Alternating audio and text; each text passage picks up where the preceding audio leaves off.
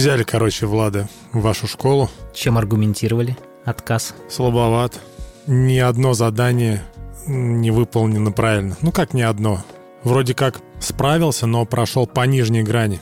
Но самое интересное, что он же еще с психологом общался вашим. Да. И вроде бы как эмоциональное состояние у него нормальное, но у него тревога. Мгм. И психолог тоже не рекомендует, кор- короче, его принимать в школу. Ох, и чего вы думаете? Сначала я такой думаю, надо в другую пробовать, а потом, а что пробовать, если ну, результат будет такой же? Мгм. У него же знания от этого не прибавится, если мы пойдем в другую школу пробовать. Не, ну сейчас просто репетиторов будем нанимать. Так, а что делать с тревогой? Надо заставить не тревожиться. А он сразу, да я там спокойно сидел, а- отвечал там без этого. Я говорю, слушай, неважно... Ты мне не ври Не, не, не, ва- Я тебя сейчас всеку. неважно, как ты и что отвечал. Ровно там, спокойно. Психолог определяет э, не по словам. Да. Он может, если это профессиональный психолог, он может просто по одному взгляду на человека определить его состояние. Да. Ну, вот такая вот грустная история. Ну ты выпорол его? Ну, как обычно. Ладно, это шутка. Рукоприкладство мы не приветствуем в воспитании детей. Но он так запереживал, конечно, сильно. Я думаю, что репетитор подтянет, тревога уйдет, и все будет хорошо. Вас возьмут. Ну да, нам будем на это надеяться. Сегодня мы хотели с тобой обсудить страхи. Я начал готовиться к подкасту и понял, что У меня нет страхов, да?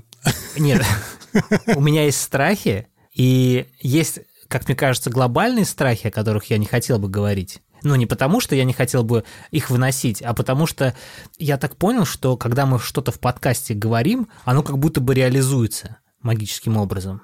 Знаешь, у меня раньше было, когда я занимался написанием текста для песен своих, и вот то, что я э, исполнял в, в песнях, оно как будто бы реализовывалось потом в жизни. Слава богу, я писал положительные. Ты пророк? Да, ну как бы такое ощущение, что это реально ну, вот как-то так работает. И вот знаешь, вот то, что мы в подкасте произносим, такое ощущение, как будто бы реализуется в жизни. То есть ты, в принципе, можешь все что угодно загадывать. Ничего себе, надо попробовать. Да. Ну вот к чему я возвращаюсь. Я бы про страхи хотел поговорить, но знаешь, я понял такую штуку, что если мы будем шутить над этой темой, то мы как бы обесценим страхи других людей, возможно, если мы возьмем какие-то фобии, там еще что-то. Если мы будем рассказывать о своих страхах, то мы как будто бы вынесем их, и как будто бы, знаешь, мне стало сразу страшно, что эти страхи как будто бы реализуются в жизни. Понимаешь, о чем Так, я? может, у тебя уже страх в фобию перерос? Вот видишь, мы начали подкаст про страхи, и вот первый мой страх, что если я буду что-то говорить в подкасте, оно воплотится в реальности. Походу, у тебя тоже повышенная тревожность. Не, у меня повышенная тревожность 100%. Я вообще тревожный человек. Как убирать это? Нет, это мы попозже пог- поговорим, как убирать. Это я а, не то есть знаю. мы, мы- мы будем говорить про страхи. Да, конечно, ну тема про страхи заявлена. Вот ты что хотел сказать про страхи? У тебя нормально с этим все? Нет, давай вообще определимся, а что такое страх? Давай, что такое страх? Да, прикольно. Я думал, ты ответишь. Ну ладно, ну, страх — это... Состояние. Ну, во- Во-первых, это эмоция. Ох, ну, А во-вторых, это некая такая защитная реакция, наверное, организма на, на что-то. ну давай так и будет, пускай. Может быть, там есть какое-то более обширное объяснение, но мы будем считать, что это эмоция и защита организма. Мы можем обратиться, что об этом пишет Википедия. Ну давай. В Википедии написано, что страх — это внутреннее состояние, обусловленное грозящим реальным или предполагаемым бедствием. Ну, Похоже на правду. Ну, э, давай начнем с того, какие есть у нас страхи. Ну, такие, знаешь, маленькие. Я не хочу говорить...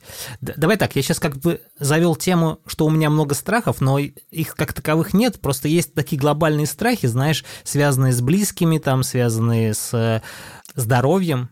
И вот такие страхи, они, мне кажется, присутствуют в жизни каждого человека. Слушай, а мне кажется, что проговаривая, во-первых, свои страхи, мы можем после этого немножко с другой стороны на это посмотреть, и, возможно, это не будет уже казаться нам таким уж большим страхом.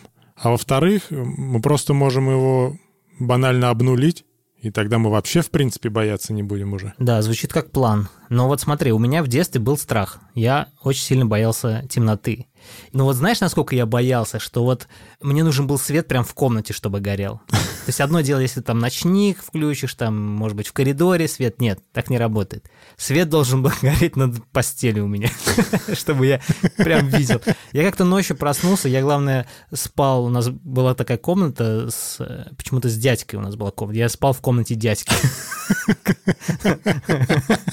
Может, поэтому ты боялся темноты? Да-да-да. Слушай, Точно, вот и решилась проблема. Не темноты надо бояться, Дима. От того, что дядька был в комнате ночью, это как бы не решало проблему. Ну, то есть, одно дело можно было бы решить, что я кого-то боюсь, и нужно кто-то, чтобы находился рядом для того, чтобы я не боялся. Но нет, я как бы боялся.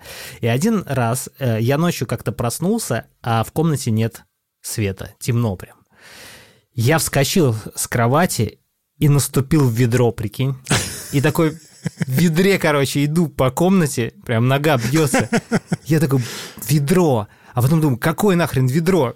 Как бы, ведро, откуда ведро? Я, я испугался еще сильнее и побежал, а ведро бьется. А пол, короче, короче как сценка из фильма ужаса. Да-да-да. Включая свет, а у меня просто нога затекла. Она затекла и, и стучала просто по полу. Жестко. Вот, это вот единственный случай, который я запомнил, такой курьезный из того, что я боялся темноты.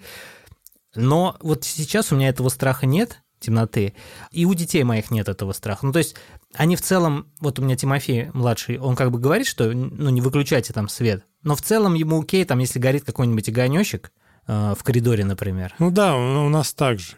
А в какое время ты перестал этого бояться? В каком возрасте? Не помнишь? Я уже не помню, но кажется, что, не знаю, может быть, в подростковом возрасте где-то так. Я уже, честно, не помню.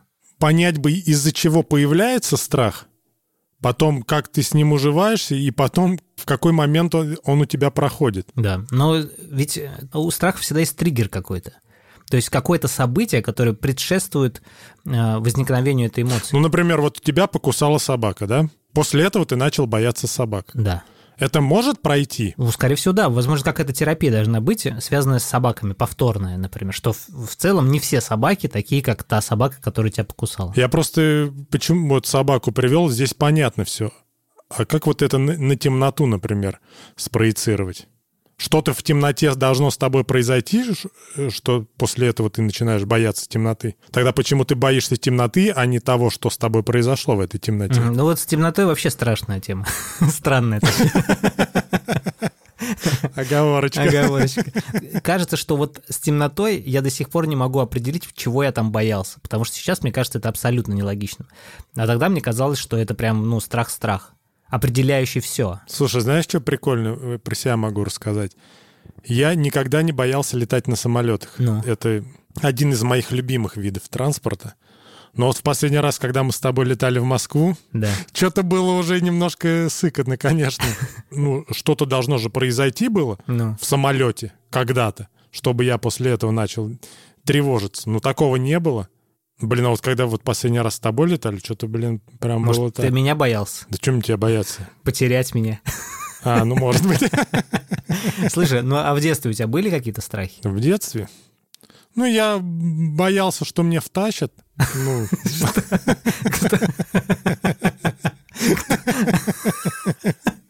Кто тебя втащит? Ну, что меня побьют. Ага. Хотя за что я ж такой милый был? Во-первых, ты милый, во-вторых, ты высокий, как бы. Ты сам кого хочешь можешь побить в целом. Или это заблуждение? Да, это стопроцентное заблуждение, но у меня было секретное оружие в виде старшего брата, угу. который, в принципе, мне так хочется верить, что контролировал этот процесс, чтобы меня никто не обижал.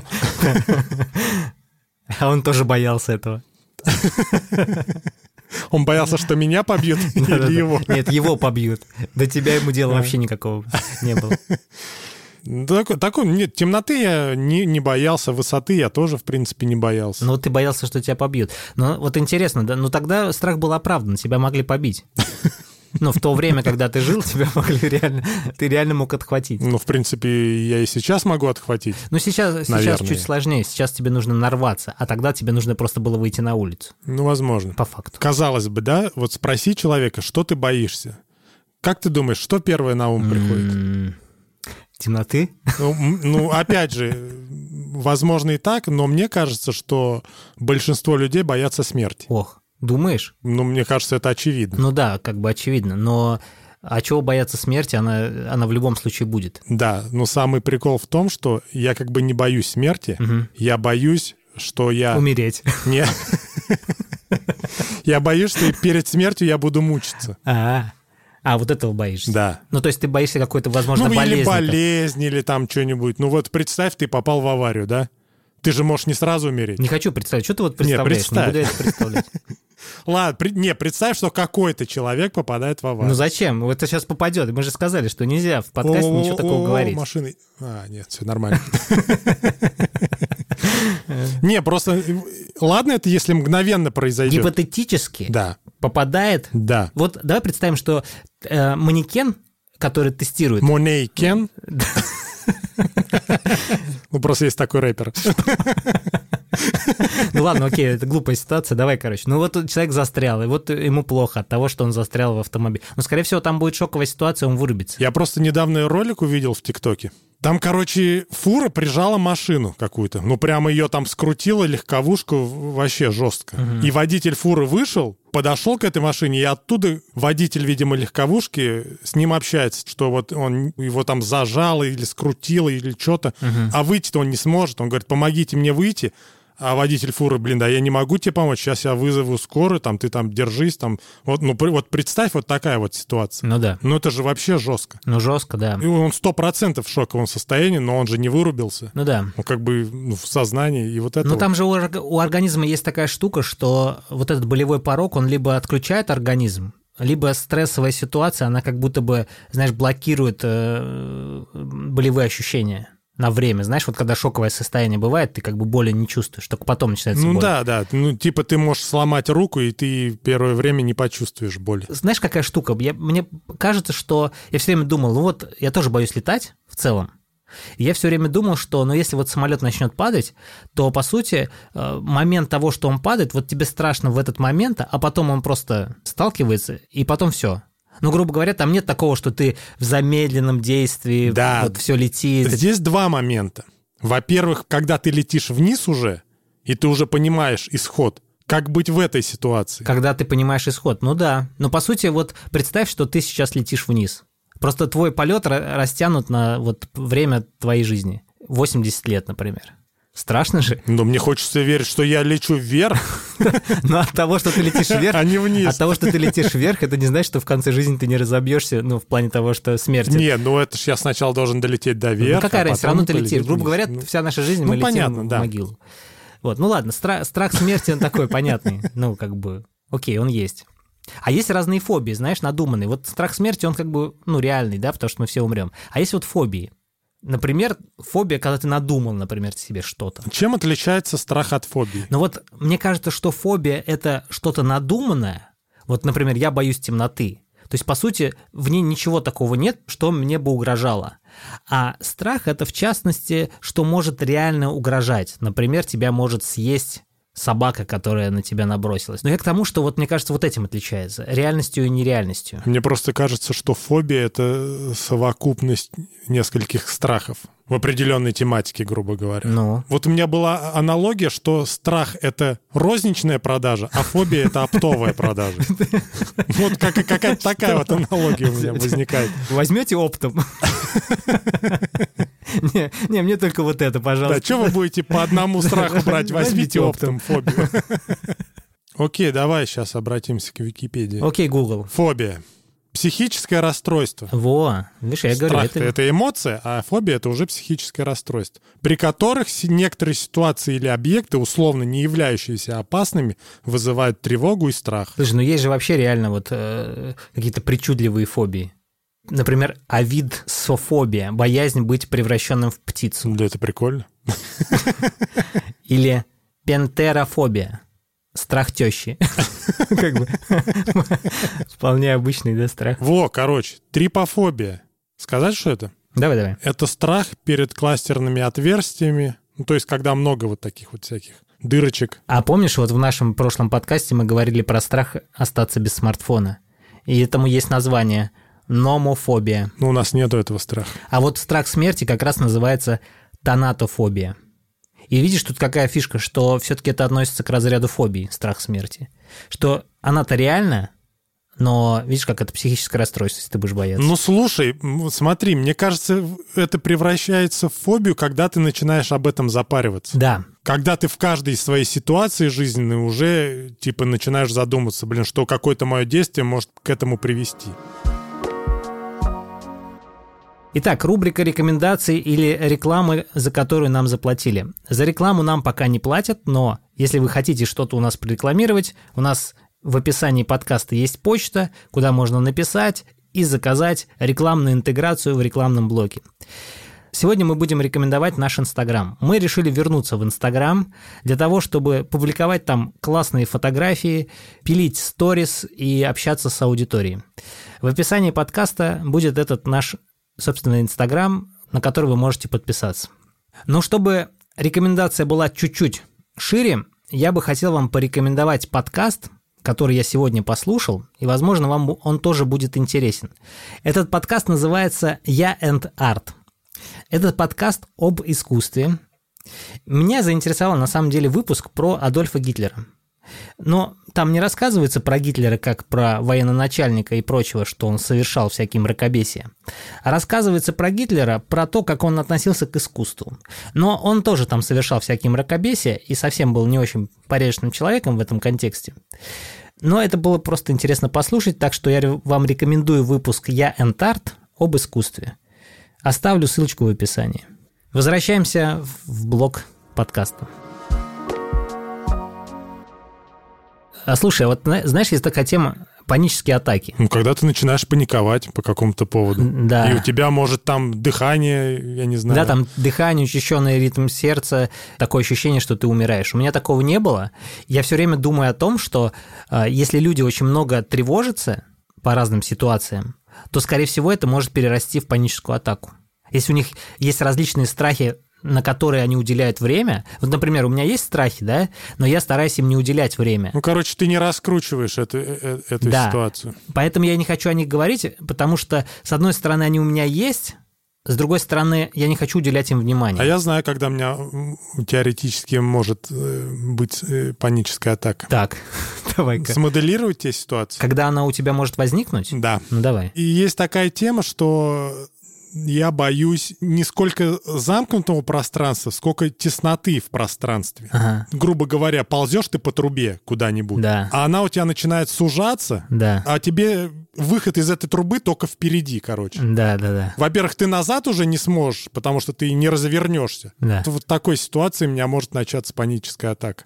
Когда тебя начинают зажимать, когда ты, у тебя маневра нету вот этого, когда там еще, скорее всего, с воздухом будут проблемы, потому что если это труба, то она где-то под землей. Да, а есть такая тема, а, когда, ну вот, человек рождается, ребенок, младенец, роды же как там начинаются? Я могу сейчас обманывать, но вот я, насколько я знаю, там же все начинает сжиматься внутри, пульсировать, Мгм. и, грубо говоря, тебе вот надо уже выйти. Выдавливает. Выдавливает, грубо говоря, и там все сжимается, короче. А мало того, что там сжимается, еще там э, тебе надо вот через узкий проход как-то попытаться там протиснуться, короче. Мгм. Понимаешь? И Есть такие, по-моему, практики, по-моему, холотропное дыхание называется. Как раз в момент вот этой практики ты снова как будто бы рождаешься и проходишь этот путь, и вот эта травма, которая возникла в этот момент, она уходит. Ты думаешь, это в этот момент происходит? Травма? Это травма. Ну, возможно. Во-первых, вот родовые травмы, связанные вот с этой всей ерундой, они же тоже влияют на нас. Это микс такой опыта и э, травм при рождении. Может быть, твой опыт тот, который ты проходил через э, в момент рождения, ты вот снова боишься это испытать. Ну, может быть. Но я тоже этого боюсь. Мне вот замкнутые пространства мне сложно воспринимать. Да, но у меня не сколь замкнутый... Не сколь, правильно говорю? Нормально. Не сколь замкнутые пространства. Например, если я застряну в лифте, то как бы, ну, окей. Потому что там, в принципе, я не скован в движениях. Да. Я могу потанцевать, пока жду ремонтника, еще что-нибудь. А вот именно когда тебя сковывает твое, тело, когда ты не можешь пошевелиться, не- можешь там рукой махнуть, грубо говоря, Ну да. или еще что-нибудь сделать. Вот в, в этой ситуации начинается уже атака паническая. Поэтому вот, Не знаю, с чем это связано, и даже не пытался в этом разбираться. Но просто у, не- у некоторых людей паническая атака наступает просто так. Вот он живет, живет, а потом бац, и наступила. Не, ну, у меня, слава богу, такого не было ни разу. Да, я поэтому об этом думаю как о чем-то сложном, потому что мне бы не очень хотелось это испытывать. Поэтому я всегда стараюсь, знаешь, как я живу, короче. Я, когда понимаю, что я нахожусь в такой стрессовой ситуации, в которой сам себя вогнал, я пытаюсь это обесценивать, всю эту ситуацию, ну, что она не имеет большого значения для всей моей жизни. И мысли, которые я могу себе сам надумать, нереальные, относительно моего здоровья или здоровья близких, они тоже не имеют значения прямо здесь сейчас. Потому что мне кажется, что если ты об этом будешь думать, то как раз это приведет к панической атаке. Есть такие люди ипохондрики. Мгм. Это люди, которые ищут в себе симптомы, которых в них может не быть. Для чего? Просто они заботятся так о своем здоровье, боятся того, что они могут заболеть. Они ищут эти симптомы, чтобы их вылечить или что? Да, человек говорит, я болею, вот проверьте меня, пожалуйста, потому что у меня вот что-то сложное. У него проверяет, ничего не находит, а он ходит и постоянно ищет в себе симптомы, знаешь, прислушиваются к своему здоровью. Самый прикол в том, что, ну, мы с тобой уже разговаривали на эту тему. Например, что-то у меня начинает беспокоить. Ну, по здоровью. Да. Ну, в первое время ты стараешься как бы на это не обращать внимания. Потом это не, не проходит, ты начинаешь об этом думать. Тебя начинает это беспокоить. Ты оттягиваешь поход к врачу. Может, все-таки пройдет? Не проходит, ты начинаешь бо- больше париться этой фигней, записываешься к врачу, идешь к врачу, врач тебе, ну я не знаю, коль ты к нему пришел, он тебе что-то там прописывает, но выйди от врача на следующий день, короче, у тебя, вот в моем случае, в 99% это перестает болеть. Хотя я это даже не лечил. Не, да, подожди, а у тебя, ну, реально это есть? То есть вот то, что ты пытался лечить, хотел лечить, оно у тебя как бы реально есть? Или это просто врач посмотрел на тебя, а, и, ипохондрик. И просто ему пропишу эти плацебо, и он пойдет себе. Был такой прикол, у меня закладывало горло. Закладывало горло? Закладывает Ну, уши, а у тебя горло Ну, закладывало? как будто ком в горле. А, ко- окей. Что с этим делать? Я, ну, я ждал, пока это само пройдет. Не проходит. Сначала я пошел к терапевту, думаю, что за фигня? Он такой, ничего, короче, все нормально. Посмотрел горло, там Ага. не красное, ничего, Ага. как бы все нормально. Кома шерсти я там не вижу. Все свободно. Окей, пошел это, как раз вот к лору, да? Он тоже смотрит, говорит, блин, да ничего у тебя там нету. Я говорю, ну у меня ком в горле. Ну я не могу. Ну мне... Как будто бы мне тяжело дышать даже от этого. И, возможно, я уже просто начал себе накручивать. Ну я же просто так тоже не дурак ходить по врачам и что-то там и- искать какие-то проблемы в себе. Он такой, блин, ну давай мы почистим тебе Горло. ну, не горло, как они, что они там Трубы. чистят? Короче, какие-то какие белые Ага. штуки у тебя есть Ага. там во рту, они их высасывают. О, Окей, почистили эту фигню. Ну, это не решило мою проблему. У меня этот ком в горле как бы так и остался. Ну и все, короче, ну ладно. Раз врачи говорят, что все нормально, значит, все нормально. Может, действительно, я что-то сам себе это... надумал. Ну и все, короче, я какое-то время с этим жил. Потом непонятно, прошло оно или нет. Ну, сейчас прошло. Ну, сейчас вроде бы да, но иногда такое, такое ощущение, что как будто бы я опять это чувствую, Мгм. что какой-то ком в горле, но как бы, ну, понятное дело, я уже не, не иду к врачу, потому что на меня посмотрят как на дурака. Слушай, а, а может быть, знаешь, такое есть сейчас модная, может, не модная, психосоматика, что психосоматический какой-то, вот у тебя есть синдром какой-то связанный не с физическим состоянием, а тебе кажется, что у тебя ком в горле. Ну, скорее всего, вот такие, потому что у меня других уже вариантов не осталось. Мгм. Потому что чисто вот э, с обычной медицины, если посмотреть на это, то у меня все нормально. А если просто айфоном посветить? Там нормально? Осветить, осве- осветить айфоном.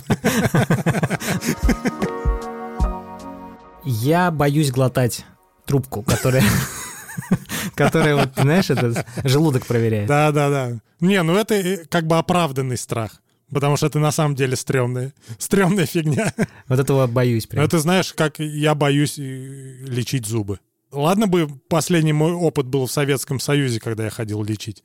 Там действительно было все с этим жестко. Но у меня был опыт, когда уже просто идешь и ничего не происходит, ну ты не чувствуешь боли никакой, а тебе что-то делают. Но все равно каждый раз перед походом к стоматологу ты такой стремаешься немного. Знаешь, э, у меня, короче, был два периода в жизни. Период, когда у меня вообще не было денег и чего-нибудь болело. и период, когда у меня были деньги и когда чего-нибудь болело. И вот эти два разных периода по отношению к своему здоровью. Э, в первый период, когда у тебя что-то болит, ты идешь там, где бесплатно.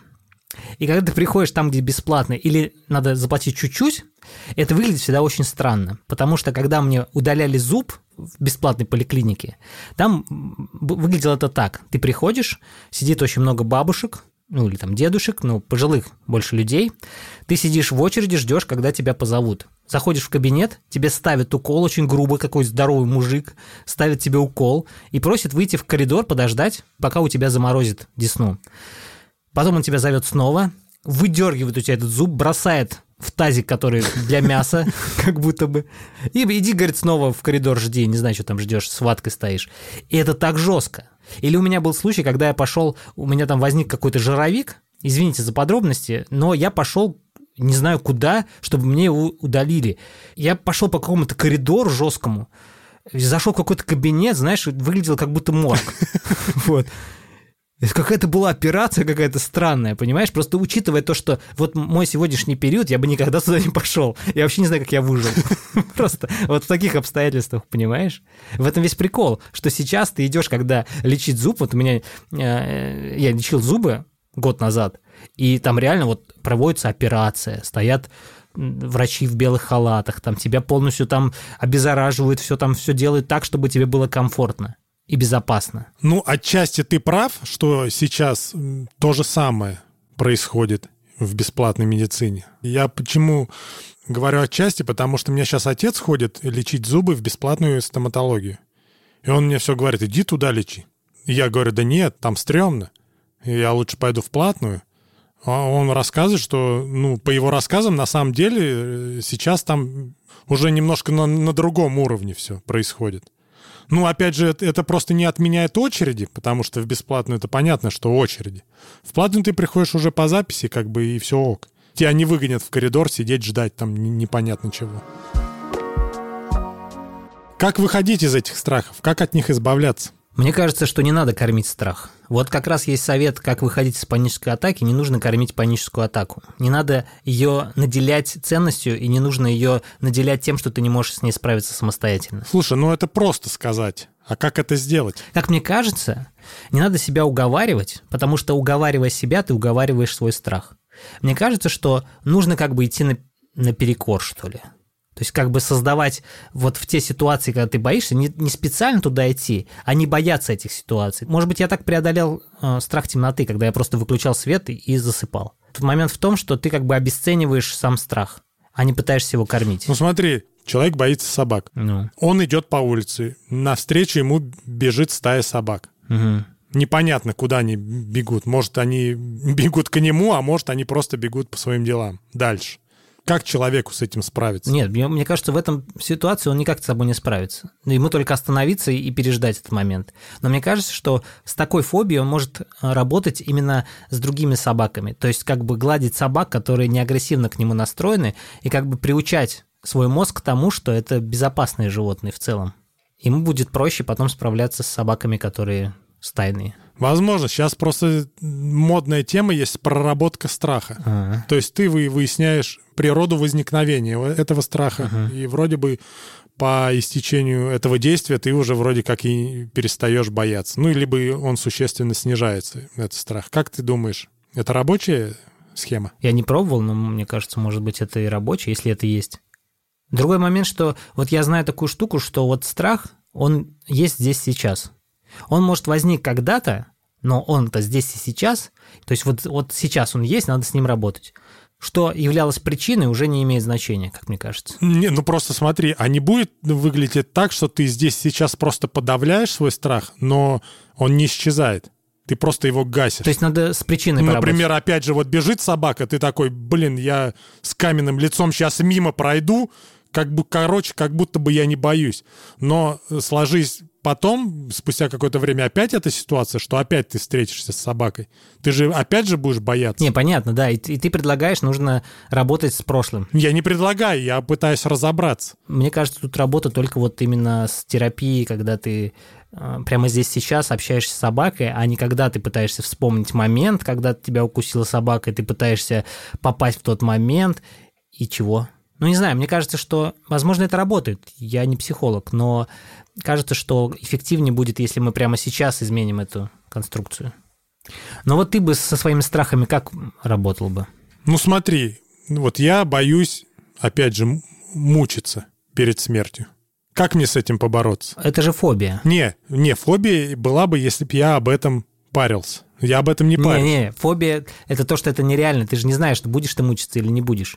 То есть это не прямо сейчас с тобой происходит. Одно дело, если бы ты боялся прямо сейчас, что ты мучительно умираешь. Ну хорошо, пусть будет это фобия. Как мне с этой фобией-то решить вопрос? Так я говорю, либо убить себя прямо сейчас и не мучиться.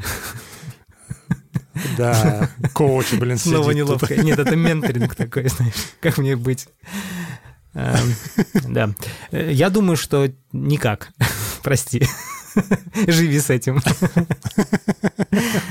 Вот и живу. Может быть, распланировать, в каких ситуациях ты хочешь умереть? Не, ну я представлял себе.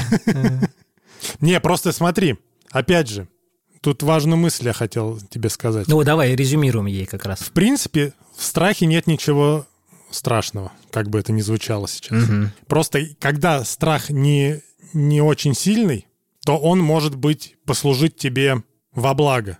То есть ты, например, боишься выступать перед публикой. Чуть-чуть, если ты боишься, то он тебя как бы стимулирует сделать так, чтобы не обосраться, грубо говоря.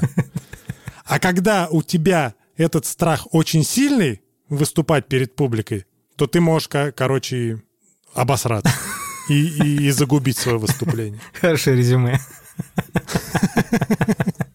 Но я к тому, что в страхе нет ничего такого страшного, опять же. Обосраться это не страшно. Обосраться не страшно, если ты дома. Страшно, если ты на улице. Хорошее резюме. Спасибо тебе огромное. Обращайся. Ну что, э, мы закончим наш выпуск. Спасибо всем за внимание. Ставьте нам звездочки, рассказывайте о нашем подкасте своим друзьям и знакомым, и родителям, и незнакомым людям. Хорошего вам дня, ночи и прочего. Всем пока. Пока.